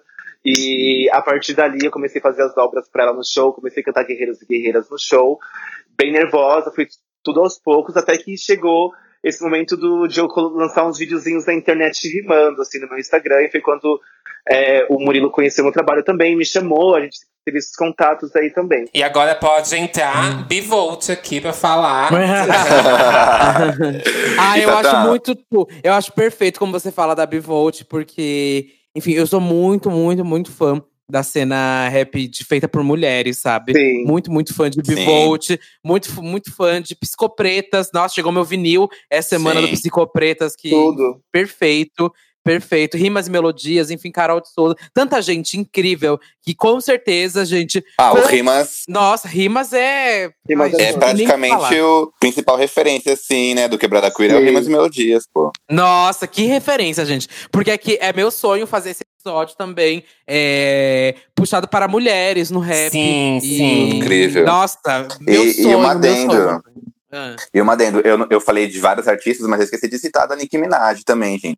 Praticamente foi a minha principal, assim, referência também no rap. Ai, se, se, eu- se você é bicho e você não sabe fazer um verso da Nicki Minaj, você não é Pô, bicha. pelo amor Ai, de gente, eu Deus, não a sou primeira essa música. pessoa, desculpa. Sorry. Nesses DVDs, nesses DVDs de Black Charm que eu comprava e tal, que Hum. quando eu chegava numa música da Nicki Minaj, eu ficava ensandecido nessa casa. Vocês não têm noção. Ela é Ela é foda, não. um ela- Ela é furacão, você é tudo. louco. Uhum. E, gente, infelizmente, eu vou ter que deixar que vocês. Quem vai continuar Uh! prosseguindo essa entrevista vai ser o Satã. Eu peço já desculpa para vocês, para os ouvintes, mas eu vou ter o compromisso agora, tipo, in- incancelável. É, mas assim, esse episódio prossegue com o Satã, porque os meninos aqui têm muita coisa para falar. Muito obrigado já. Agradeço por vocês terem topado, ter participado, participar aqui. E, infelizmente, a minha presença vai ser deixada Ai, a sua voz doce vai sair. Ai, que dó. Ai, nossa, vai ser horrível agora, amiga. Mas vai foi ser tudo, Foi tudo, Duda. Mas, amiga, amiga, você, você volta lá no finalzinho, no- na parte dos comentários. Isso. Tudo, tudo, tudo. Beijo, gente. Um beijo. Beijo. É nóis. E agora que a gente não tem mais uma má presença aqui nesse podcast, ai, gente, agora tem só. Ai, ai, finalmente o podcast é só meu. Eu sempre quis esse momento, gente, vocês não entenderam. É, a gente tava falando sobre esse local, né? Que é as batalhas, e como você se sentiu meio oprimido de certa forma, né? E até o, o Murilo falou isso, que tinha medo de ir nas batalhas, né? Pelo local em si. Eu acho que eh, pela, por ser predominado por homens héteros cis, né? Todo local que é assim, a gente tem esse pé pra trás. Por exemplo, eu não sei se imaginam entrando num, num estádio de futebol pra assistir um jogo. Não. não. Eu, acho, eu, eu acho que essa. Eu também já fui, já fui uma vez com meu pai. Eu, não, eu nunca Eu- fui, acho que nunca irei, irei, irei. Só se for fazer show nesse estágio, aí sim. É, isso ver a- Aí é tudo, né? Ei, Beyoncé. Abrir a Copa do. Mundo. E, e para vocês, é, hoje, tirando essa experiência que vocês tiveram, hoje como é essa cena, sabe? Ela tá sendo muito mais predominada por pessoas LGBTQIA+. Como é que tá sendo essa cena das batalhas? Então, o pouco que eu, que eu, que eu conheço sobre, que eu consegui ir depois do Quebrada, que eu ainda colei em algumas batalhas, é, eu sinto que existe hoje batalhas específicas onde, tipo assim, o respeito prevalece muito maior e é onde as bichas vão existir, sabe? Onde os travestis vão lá rimar, onde, as- onde, as, a, a- é, onde a, a sapatão vão rimar, onde que, que, que é tipo a batalha da dominação, por exemplo, que é uma batalha que acontece ali na São Bento, que é uma batalha muito foda, que é feita por mulheres e enfim é babado e várias mulheres rimam e as bichas também, as travestis estão lá e é, as não binárias. Então existem batalhas hoje onde eu sinto até inclusive o hip hop acontecendo na sua real essência muito mais forte Sim, totalmente. sabe? E mas, é, mas, o, mas ainda existem essas outras batalhas, né? Predominadas ainda por homens héteros cis, que algumas mulheres vão ocupar esses espaços, que elas são nessa resistência, mulheres héteros cis, né? Então, eu ainda sinto que tem muito que evoluir, né? Mas eu acho que já existe um, um, uma grande diferença do que era tipo, há 10 anos atrás, por exemplo, quando eu ia na batalha com a Bivolt, onde só de eu chegar e não me ver ali, isso já era um, um grande, uma, grande, uma grande problemática. E para que isso tenha acontecido, essa evolução, teve que algumas gatas ter a coragem, a cara de ser a primeira a falar, mano, eu vou batalhar aqui, vou fazer para acontecer, sabe? Tipo, para que outras gatas se vejam fazendo e eu não ser a única sozinha mais nesse espaço, porque eu acho que foi assim para as mulheres, assim é para as bichas que, que batalharam e que hoje tem mais bichas na batalha. Tipo, teve que uma. Tipo, a Mona Brutal mesmo, é uma gata que vem das batalhas, assim, já fez várias. Batalha muito. Sim. Então, tipo, são gatas que, tipo, chegaram nesses espaços sem ter grandes referências ali, né? Depois que eu comecei a ter mais notoriedade, eu parei de frequentar as batalhas. É um lugar que eu gosto muito, mas ao mesmo tempo eu, enfim, tendo, é, é obviamente, tendo noção dessas batalhas que estão aí mais pelo respeito, que é a prioridade e que são batalhas muito mais saudáveis. Ainda é, tirando elas, tirando falar sobre elas, que eu preciso também conhecer algum dia, não, não tive oportunidade. Mas no geral eu acho um lugar ainda é, bem difícil, sabe, de, de, de estar, é, principalmente de batalhar. É, não sei, eu sempre tive quando eu, eu falava para os meus primos, vocês, têm uma autoestima muito elevada, porque para mim já é muito difícil estar em cima de um palco, naquela época muito mais, com o público, com pessoas ali te, te assistindo, e aí você tá neste lugar onde você precisa, sabe, ter um raciocínio rápido, aguentar a pessoa ali te zoando, é, entendeu? Você tem que ter uma autoestima, uma confiança muito elevada. Então eu nunca tive esse feeling para participar de batalhas, e aí com o tempo eu comecei a perder também é, essa essa de estar assistindo e tudo mais. Mas eu acho muito foda, ainda assim acho, né, no ser o, o hip hop ali, sabe? E de ter toda a, a, essa questão do rap e da vivência de rua, mas é um lugar que eu optei e, e por consequência também de muitos trampos, é, do meu, de preocupações com o meu trabalho, foi um lugar que acabou que eu não frequentei mais depois. Mas eu vejo que cada dia tem mais força, né? Principalmente na internet. Eu vejo que é, as pessoas gostam muito de assistir os números de views de batalhas, são inúmeros. Mas é isso. É, depois dos meus trampos, depois do Quebrada Queer, principalmente, eu acabei não frequentando mais. Mas tenho curiosidade, tenho vontade de conhecer, principalmente as batalhas, é, da, a batalha da da São Bento, né? Que é a da dominação. Da dominação, é, que tem essa questão mais do respeito e da inclusão. Sim, Acho gente, super indico, inclusive. Tipo, fui, eu fui abençoada de cantar a primeira rima ali, inclusive, sabe? Tipo, assim, foi uma benção. Porque, inclusive, para quem não sabe, o Labo da São Bento foi onde se originou os primeiros encontros de, de hip hop aqui no Brasil, né?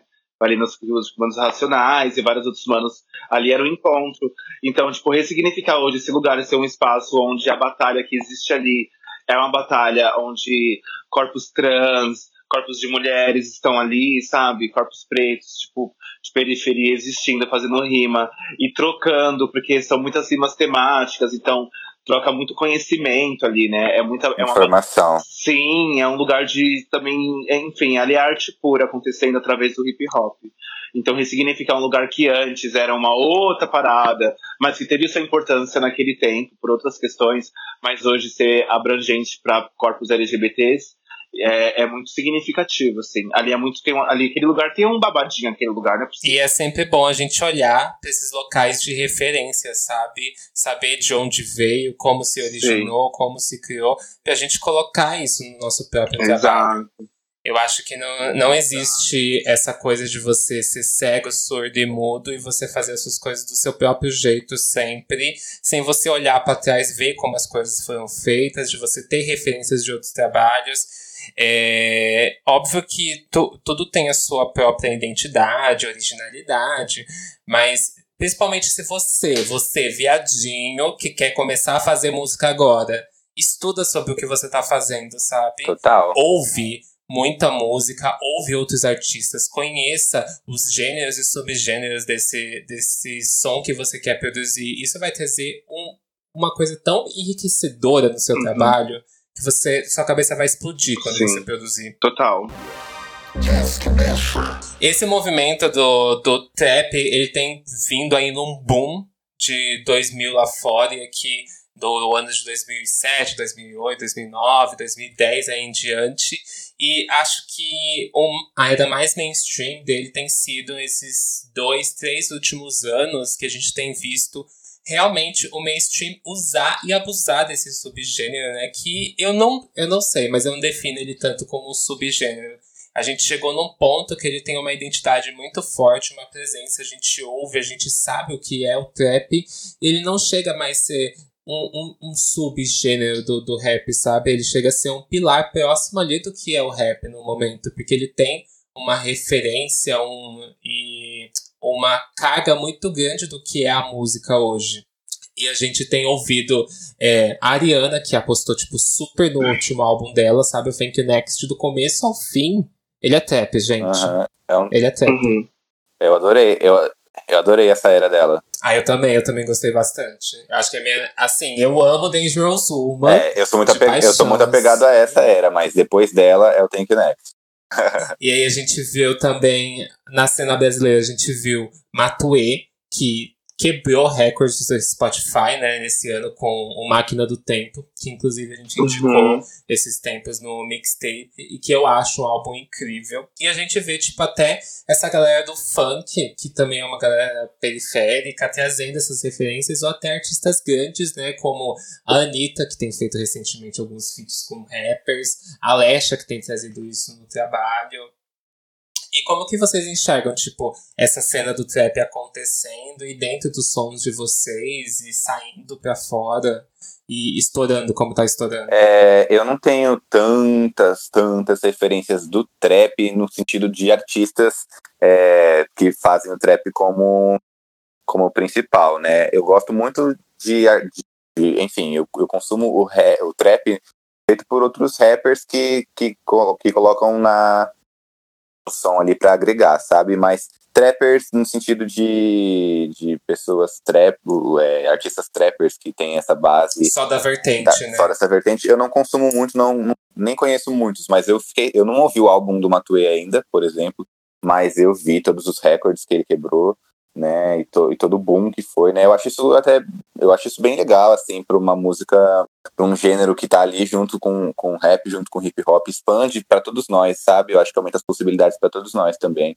É, eu gosto muito de, eu tenho algumas músicas que eu me propus nesse gênero e tal, eu tenho referências, algumas é, referências gringas na, nessa mesma vibe também, de rappers que fazem também o trap ali para agregar, mas é, tô acompanhando tô acompanhando o crescimento bem do princípio também. Não é uma coisa que eu que eu fui a fundo ainda não é alguma coisa que eu me aprofundei ainda. Sim. Eu, eu em relação ao trap tipo eu separo ele em dois lugares assim né? Essa batida né que ela é presente em vários vários e vários estilos hoje que a gente consegue ver e tá misturado. E o meu disco mesmo ele é todo no, no trap o Nem Tudo Close mas eu sinto, eu acho que rap é trap, né? Tipo, eu acho que, que dá pra. É, que rap é trap, mas nem sempre trap é rap. É, Essa entendeu? É visão, é justamente. Isso, tipo, tem, tem muito isso sim. mesmo. Principalmente quando ele alcança aquele local me, mais melódico, onde, sim. por exemplo, a Ariana. Auto, autotunado. As pessoas julgam muito esse ponto do autotune, né? É, uhum. Principalmente nesse, nesse ponto em que as pessoas que usam autotune talvez não saibam cantar, ou uhum. nessa vertente que é o uso bem abusivo do autotune, né? Uhum. E que assim, é, eu já tenho uma visão um pouco paralela, porque assim, a, a, produção do trap, gente, ele começou assim como o rap, dentro de periferias e é, essas pessoas tentando produzir o próprio som. É a partir daí a gente tem que uma pessoa que ela é das favelas, que ela é do gueto. Gente, vocês sabem como é produzir uma música? Quanto uhum. custa, sabe? É do lado. E que tudo isso vem com várias cargas, principalmente para essas pessoas, onde, sei lá, elas vão para, sei lá, juntar os 50 reais ou 50 dólares que ela tem para conseguir achar um cara que vai colocar a voz dela na batida, sabe? Sim. E a partir daí a gente tem essa de forma precária essa edição, onde é tudo muito mais simples, muito mais fácil. E esse autotune, essa pré-produção do som e tratamento de voz, ela, para essa galera periférica, ela literalmente é um modo mais fácil de produzir e que acabou ganhando e dando Acab essa identidade. Acabou virando identidade, música. exatamente. Sim. Sim, sim, mas eu acho que é. Eu acho que o autotune nada mais é do que por questões estéticas, né? Não é nem por questão do tipo, não sei cantar. Tem várias gatas que cantam pra caralho e usam o tone porque ele Sim. acontece, É. ele funciona, ele, ele, ba ele bate bem, ele tem uma sonoridade que, que, que atinge ali a frequência do tone. De alguma forma, mexe com, com a, com a emoção. Acabou né? virando identidade também- do, do, do bagulho. Sim. É, e tipo, tanto que eu acho que o trap, eu acho que vai durante muito tempo reverberar ainda, porque é isso, essa batida ela, ela é muito contemporânea e ela mexeu com, com o emocional das pessoas de uma forma de. Porque eu acho que é isso, a batida, as frequências, elas têm um porquê estarem acontecendo em determinado momento. Tipo, essa frequência ela bate em você de alguma forma, mexe com o seu emocional de alguma forma, com a juventude, com todo esse rolê. E eu acho que nesse momento o trap veio pra. pra, pra o, o, o trap ele acontece dessa maneira onde a gente não consegue explicar, mas ele bate, ele envolve. Né? E por isso a gente consegue hoje introduzir o rap em, a gente consegue encontrar o rap em várias vertentes musicais, que não necessariamente é do movimento dos trappers ali, Uhum. né? Porque tem, tem, tem esse rolê, tipo, cê- é, nem sempre o, o cara que faz trap, ele é rapper, né?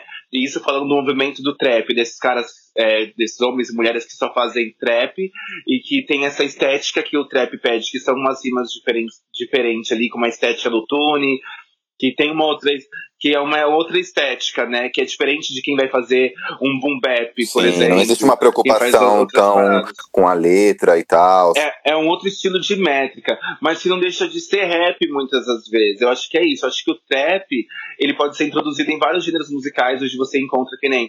Não é porque a Ariana Grande fez um trap que ela se tornou trapper ou que ela se tornou, se tornou rapper. Ela continua Sim, fazendo sim. pop, ela continua fazendo um pop usando trap na batida. Ela continua fazendo um R&B com trap na batida. Uhum. Então, tipo, é muito sobre essa frequência que o trap traz hoje em dia, que bate numa galera, numa massa gigante, de uma forma muito boa, assim, que, que tá acontecendo nesse momento, né? Então, eu acho que é um pouco essa perspectiva que eu tenho do trap. Eu gosto muito de trap, mas eu hoje tô tentando, inclusive, introduzir meu rap em outros lugares, assim. Mesmo entendendo que o trap, que o trap ainda vai acontecer durante muito tempo. Tanto que no meu EP tem a Perigosa, que é um pago trap, que é tipo um pagodão com trap. Uhum. E, e, e acontece super bem. Mas eu tô até buscando colocar meu rap em outros lugares, porque eu vejo que o trap tá vindo muito forte. E ao perceber isso, eu tô tentando buscar outras maneiras de conseguir dar uma diferenciada no rolê. Já que pra gente. Porque eu sinto que é isso pras bichas, assim, sabe? Quando a gente vai fazer algo que outras pessoas já estão fazendo, a gente sempre vai estar em segundo plano, sabe? Então a gente sempre tem que misturar e trazer alguma coisa diferente na identidade. Por isso que hoje o trap, por isso que o trap pra mim hoje, ele vem como uma mistura de algo. A gente não tem que ser 100%, a gente tem que ser 500% sempre. Exato, sim.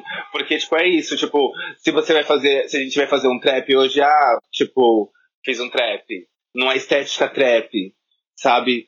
É, que, que respeita esse lugar do trap, fazendo um rap, tipo assim, eu não vou ter o conhecimento que, tipo, o Matue vai ter. Eu não vou ter um conhecimento que assim, porque, tipo, já tem um mano fazendo, já tem uma pessoa que tem uma grande referência, aquele lugar que a gente falou da representatividade, né? Que, tipo, o quanto ela limita, o quanto entra nesse lugar do tipo a gente sempre vai ser taxada é, depois que tem uma pessoa fazendo alguma coisa ali as outras vai ter muita dificuldade de entrar nesse espaço. Então pra mim hoje o trap ele acontece na mistura sabe? Tipo é, eu gosto muito que nem meu som com a glória do meu disco é um trapzão. É um trap a gente chega na cima nervosa. Aquilo é rap. Aquilo é um rap. Mas você percebe pela identidade da letra pela identidade da rima é, da métrica e do flow sabe? Mas nem, nem sempre é porque é a batida, porque pode ter trap, um lugar onde não é nem rap, nem é um som considerado trap, né? Sim, existe, existe um subgênero ainda do, do trap, onde é o Uhum. trap house, por exemplo, que é uma vertente que eu usei no meu primeiro EP. Aham. onde as pessoas usam do trap pra fazer eletrônico. Então, assim, Exato. existem. Ainda eu acho que a gente consegue chegar até num trap com dubstep, que tem muitas pessoas que Exato. usam, Que necessariamente não é rap. Nossa, sim, com reggae também. Até, por exemplo, um, uma das últimas músicas que a gente pode pegar aí, que é Caminhada da Glória, ela traz uhum. um rap com trap, com um pouco de um pagode em algum momento e com funk. Sabe? Uhum. É muita. É, chega um momento até que a gente se perde, que a gente nem sabe mais o que a gente tá produzindo. Mas é uma Sim. delícia isso, essa sensação é ótima. Sim, eu acho, eu acho que, o que o que o que eu diferencio muito é isso. O rap, ele tá muito mais ligado a quem tá cantando, quem tá rimando, né?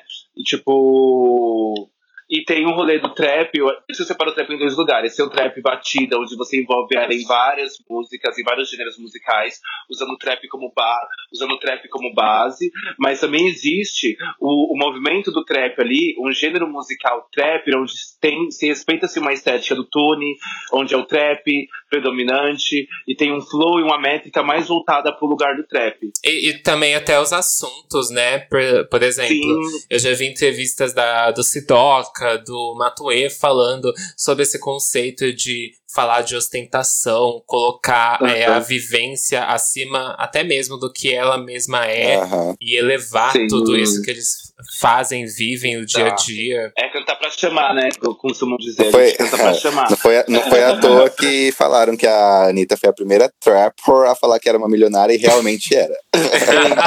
Exato.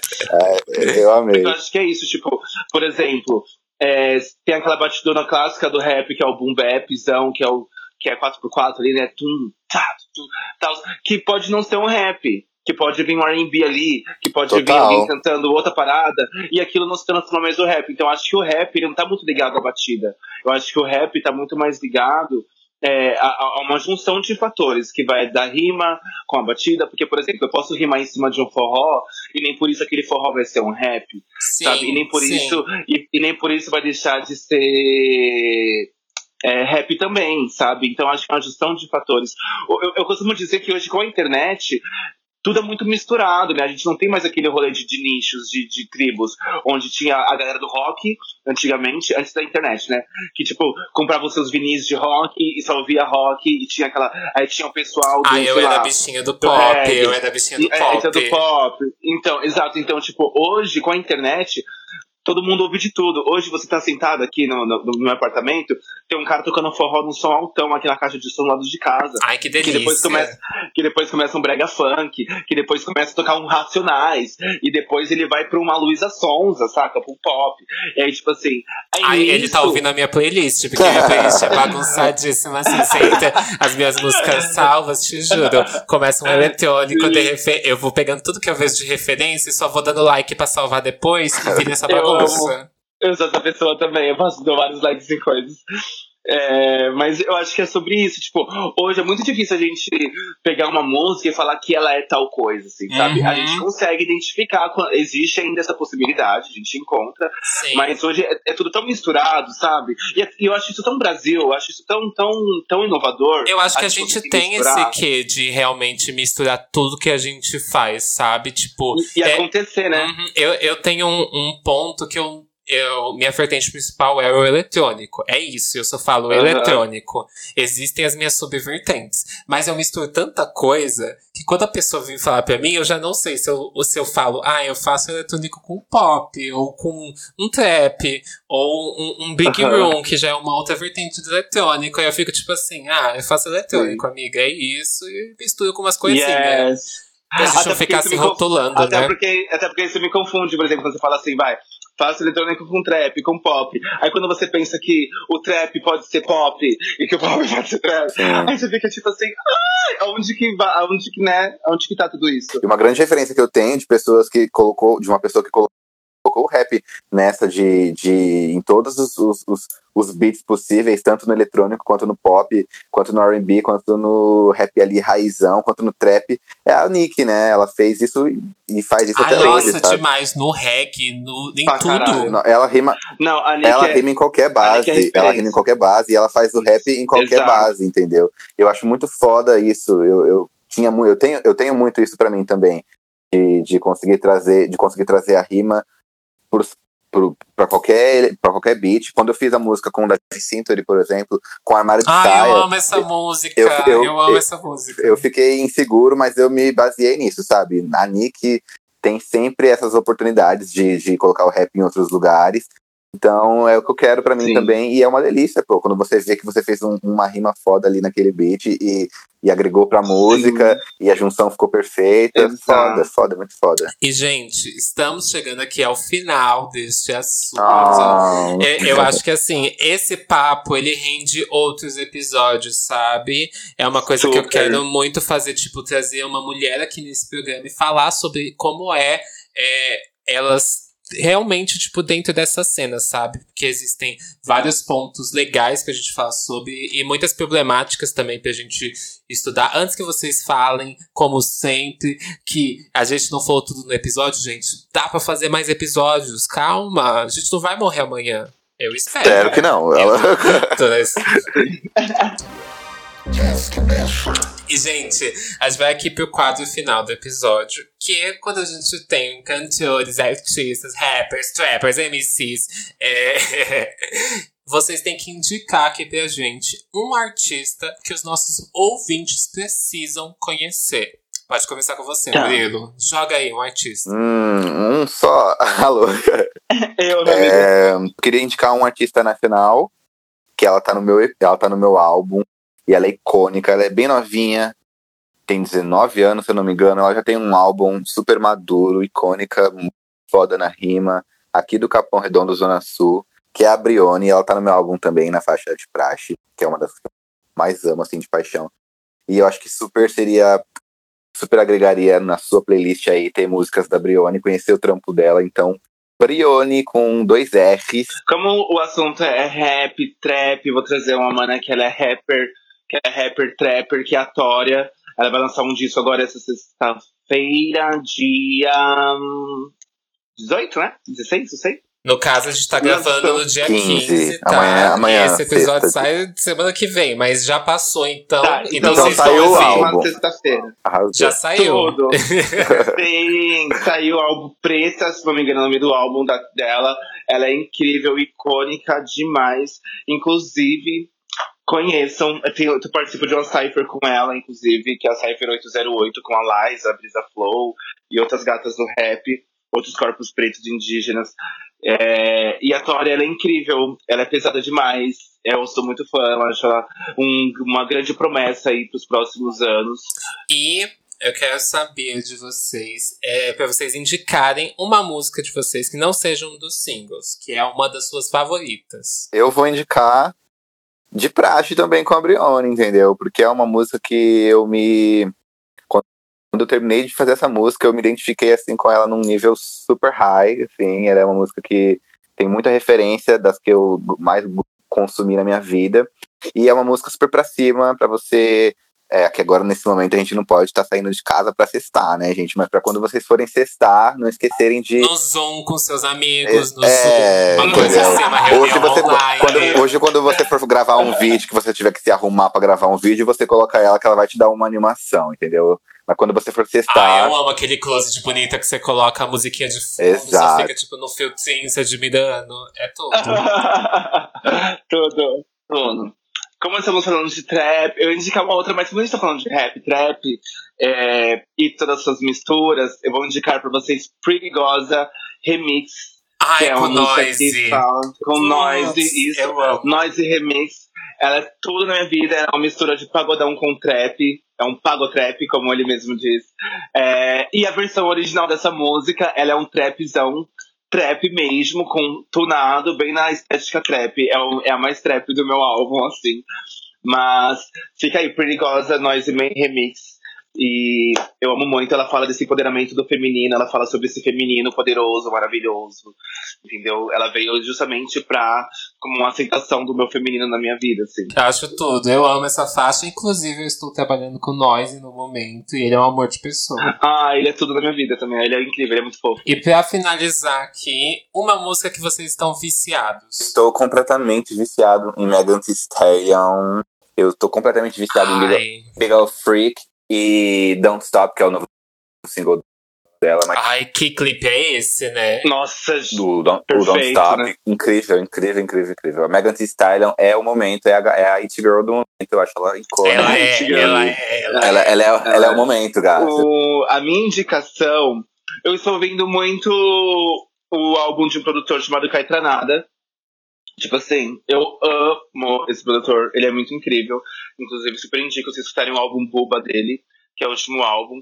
Mas tem uma faixa que eu amo muito, tava, tava entre duas, mas eu vou falar aqui. Que é a The Worst in Me com a Tinashe, que ela fez participação nessa música. E, enfim, saiu até, o- saiu até clipe dela esses- dessa faixa esses dias do Buba com a Tinashe. The Worst in Me é meu viciozinho do momento esse álbum. Eu poderia falar outras coisas, mas eu acho que esse álbum é uma grande referência pra mim, até para meus próximos trabalhos, que é onde eu tô buscando trazer o rap e o canto, até o R&B, pra, pra um outro estilo de produção, assim. E, gente, todas essas músicas que eles indicaram e também músicas do Quebrada e individuais deles estarão na nossa playlist pra você. Tudo. Acabou esse episódio? Já vai lá dar o seu playzinho. Tem no Spotify, tem no Deezer. Vocês sempre perguntam onde, gente, coloca as musiquinhas que a gente indica. Estão no Spotify e Deezer. Coloca Disque Bicho separado, que vai aparecer em primeiro lugar o podcast e em segundo a playlist.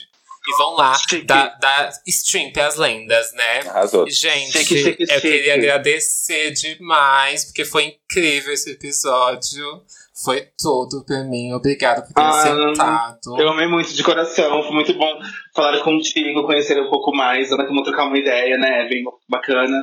E agradeço muito, muito mesmo a oportunidade de poder mostrar um pouco de quem nós somos, do nosso trabalho, da nossa pessoa também, da nossa história. Eu acho isso muito importante para as pessoas conhecerem além do play da música que elas escutam. Acho que é uma possibilidade muito bacana das pessoas saberem a história por trás da arte. Eu amei também participar. Obrigado. É o primeiro podcast que eu participo enquanto artista solo. Tudo! Sim, Vamos de sim, Disque Bicho sim. sempre desvirginando as pessoas. Desvirginei. também. Desvirginei. O meu também. Adorei. Porque o que eu tinha feito antes era a gravação, assim, quando dava um áudiozinho. Aí agora participando, falando é o primeiro. Estou muito feliz pelo convite, adorei tudo. Muito obrigado. E é isso, estamos aí. Foi tudo. Obrigado, gente. Felizmente a Duda foi embora. Mas foi perfeita até esse momento. Um beijo, Duda. Beijão, gatona! No, no shades, no shades pra Duda. Olá! Voltei! Voltei para te, ani- pra te pra barbarizar, meu amor. Voltei pra barbarizar, voltei aqui no final. Tava tão bom esse episódio, comentar. não tava, gente? tava Tava uma bom. delícia. Tava bom, agora tá muito melhor, querida. Porque eu voltei aqui para ler os comentários dos nossos ouvintes maravilhosos, tá?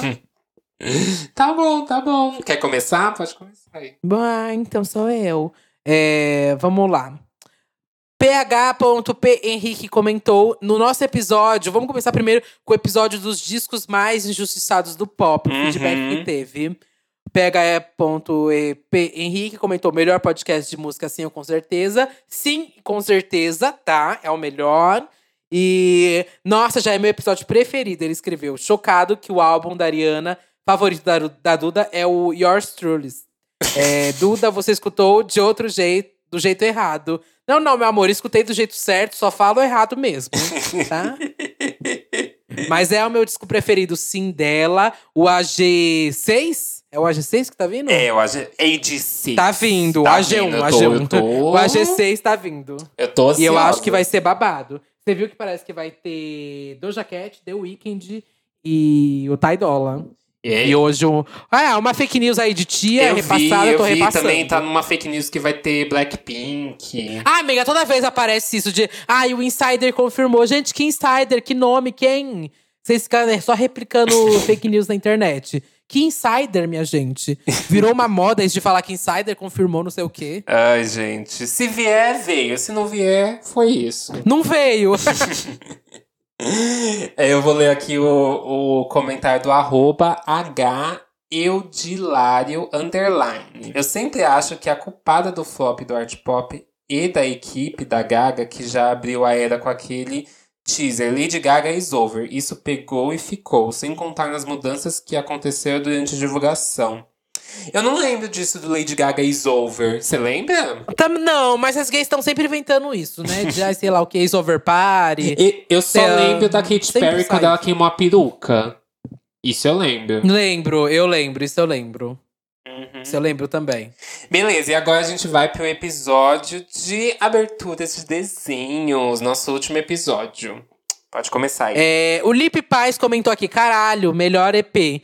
Ótimo também os trechos de música. Sei que as plataformas são foda com relação a isso, mas poderia ter mais porque acho que ilustra muito bem o que vocês falam. Concordo, Lipe. Concordo total, mas realmente é muito complicado, né, a gente colocar esses pedacinhos de músicas Uhum. que pode, podem derrubar o podcast, né? Dependendo do tempo. É tudo muito difícil. Não tem, tipo. No YouTube a gente sabe mais ou menos as regras, né? De como que uma música cai. Não funciona muito bem essa regra no YouTube. Então, se lá no YouTube que a gente sabe mais ou menos não funciona também, imagina no podcast, né? Vai que o momento eles começam a fazer uma limpa com todos os podcasts que tem mais de 10 segundos ou mais de 5 segundos, sei lá que regras eles vão inventar e façam uma limpa pra tirar tudo, né? E aí, imagina se o nosso episódio cai no meio disso. Nossa, A gente Deus já não livre. mono... Nós, Deus que me livre, a gente já não monetiza o episódio. Não tem como monetizar. Imagina se cai só por ter os trechos de música. É o fim das bonecas. Pois é, eu queria realmente colocar é, música nos episódios, mas por isso a gente já tem a playlist pra vocês ouvirem depois do episódio de tudo que a gente tá falando. Porque, assim, é, largamos o foda-se nesse episódio, né? E pode ser que nada aconteça, mas imagina se a gente coloca uma música de, sei lá, Ariana Grande no meio do episódio. Isso com certeza, de, em algum momento, pode cair e acabar com todo o podcast. Então a gente Hum. evita de fazer isso. Uhum. Eu vou ler aqui o comentário do arroba sou Danilo, com dois O. Eu curti o EP, mas vocês esqueceram todas as aberturas de Pokémon, né? Porque todas as aberturas dubladas são icônicas e também precisam fazer a parte 2 com os novos animes como Boku no Hero, Black Clover e muito mais. E do Del Russo. Por favor, fala dos grupos de K-pop que estão cantando aberturas dos animes como Stray Kids e TXT. Então, é, a gente quis dar essa lembrança do que foi nossa infância, né? E a gente É mais meio que nostálgico, né? concordou que sim. Depois da primeira temporada, eu não acompanhei Pokémon.